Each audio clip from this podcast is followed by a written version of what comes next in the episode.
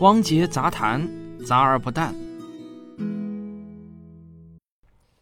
各位科学有故事的听众朋友们，大家过年好啊！我在上海给大家拜年了，我真诚的祝福你们牛年能够牛起来。今年呢，因为疫情的关系啊，我估计啊，有很多人都留在异地过年。但以往每年的这个时候，很多人都会选择出国旅游。出过国的朋友呢，可能都会有这样一个印象。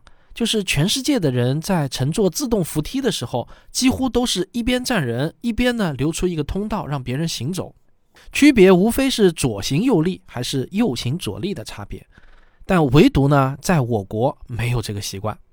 我有时候在网上呢会看到有人以此来发文章吐槽咱们中国人素质低，比如说啊，有个叫开膛手贝塔的记者就在网上愤怒地说。这些搭乘地铁上下电梯的，竟然不左行右立啊！他连续用了七个惊叹号来表示自己的愤怒和鄙夷。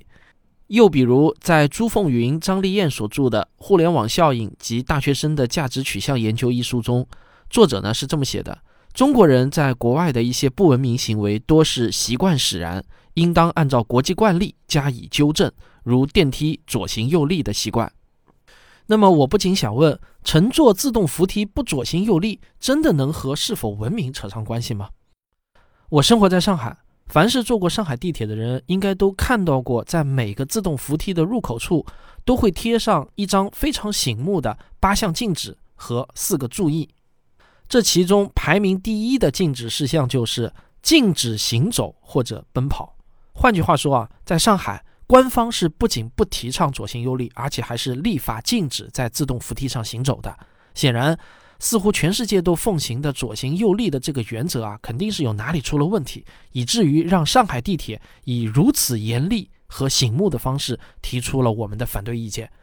可能在某些人眼里看来啊，这是我们在挑战世界文明和礼仪的潜规则。那么，到底是中国不跟世界文明接轨呢，还是世界没有跟科学接轨呢？我们今天啊，来聊聊这个话题。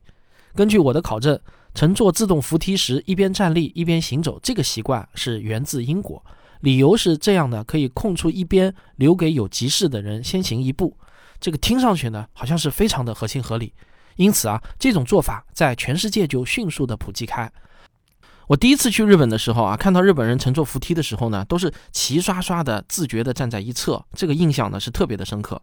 在那种情况下，如果有人站在另一侧啊，那就好像在众目睽睽之下吐痰一样，绝对会成为一个异类的。在我国的台湾、香港这些地区，人们也都是遵从站一侧，另一侧供人通行的习惯，由来已久，一贯如此。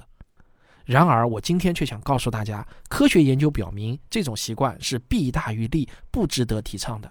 主要的事实和理由呢，有如下这些：第一，在电梯上行走非常的不安全。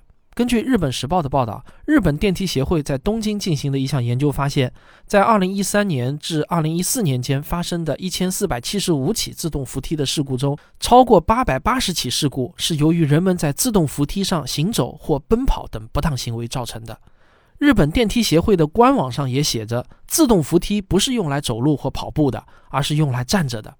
全球最大的电梯制造商之一奥迪斯电梯公司在他们的电梯和自动扶梯手册中声明，不要在电梯上步行或者奔跑。第二点呢，左行右立啊会导致电梯的寿命大大的减少。在北京和上海曾经提倡过左行右立，结果啊，在此期间，电梯的磨损是严重的失衡，寿命大大的降低。根据2019年8月的《北京日报》的报道，以西直门二号线、四号线以及十三号线的换乘车站为例，自动扶梯的右侧裙板导轨磨损比左侧要超过六个毫米。按照电梯安全相关规定，两侧梯级链条拉伸差异超过六毫米就必须要更换。上海市特种设备监督检验技术研究院的技术专家说，实行左行右立后，造成在梯级上形成动载荷和静载荷的组合载荷，很容易对梯级滚轮造成磨损。奥迪斯电梯公司的公开报告也显示，实行左行右立，右侧轮子的受力是左侧轮子的三倍。第三个理由，左行右立并不能提升通行效率。早在2006年，香港城市大学建筑系助理教授舒廷洲就撰文指出，乘客在自动扶梯上步行只能节省几秒钟时间，对增加电梯通过容量的帮助不大。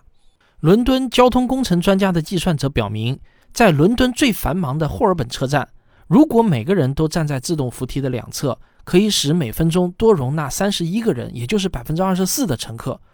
这是因为啊，早在二零零二年的一项理论研究中就表明，当自动扶梯的高度超过六十英尺时，爬上去的人就会大大的减少。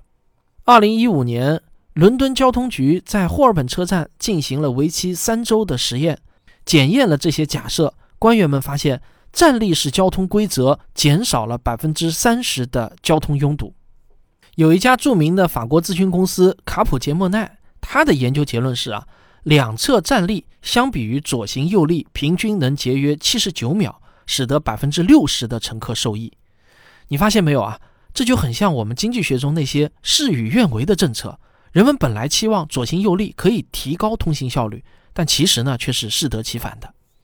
实际上啊，上面这三点，各国的相关管理部门都是很清楚的，不是他们不想改变人们的习惯，而是习惯的力量实在太强大，根本撼不动。比如说，二零零六年，加拿大多伦多交通委员会鉴于左行右立的不安全性，他们撤除了二百九十四个左行右立的标语。但是这一做法根本无法改变人们的习惯。华尔街日报二零一五年八月援引读卖新闻的报道，有五十一家铁路运营商和机场相关公司联合起来支持不步行运动。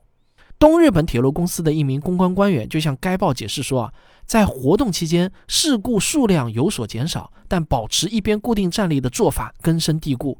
我们希望积极呼吁人们改变这种做法。二零一七年的三月，华盛顿地铁系统负责人韦德菲尔德表示，左行右立会损害扶梯。对于自动扶梯来说，最好的方法是乘客站在扶梯的两侧。旧金山湾区交通系统的负责人二零一七年早些时候在推特上发表了类似的言论。但是啊，他却收到了大量愤怒的批评。东日本铁路公司二零一八年十二月发起了一项运动，号召乘客在该市一些最繁忙的交通枢纽的自动扶梯两侧站立，不要行走。他们在自动扶梯的两侧呢，是张贴了很多的标志，上面用日语和英语写着：“在自动扶梯上行走很可能会导致碰撞或者呢行李引起的事故。”可是啊，这一举动还是收效甚微。我清晰的记得，二零一零年在上海的世博会期间，上海市政府呢曾经花了很大的力气号召市民左行右立。管理部门在地铁站中的所有自动扶梯上都贴满了各种指示标志，还招募了大量的年轻的志愿者，他们站在自动扶梯的入口处引导所有人左行右立。所以呢，在世博会之后啊，上海市民基本上都快要已经养成左行右立的习惯了。不过呢，这个世博会一结束之后呢，左行右立的这个规则啊，就引发了非常广泛的争论。管理部门呢就开始意识到左行右立的弊端。我呢是记不清从哪一年开始，自动扶梯上的那些左行右立的标志呢就被逐渐的擦除了。媒体上啊也不再听到左行右立的倡导了。到了二零一九年的四月。上海地铁公示的新版乘梯须知就全面更新为现在的八项禁止和四项注意，其中第一条就是禁止行走或奔跑。至此啊，关于左行右立的争议也就画上了句号。上海市果断地退出了国际上最流行的乘梯礼仪，以科学研究的结论为指导，选择了安全第一。那如果你现在来上海乘坐地铁的话，你几乎看不到在自动扶梯上行走的人，大家都会自觉地站在左右两侧，从容地上下扶梯。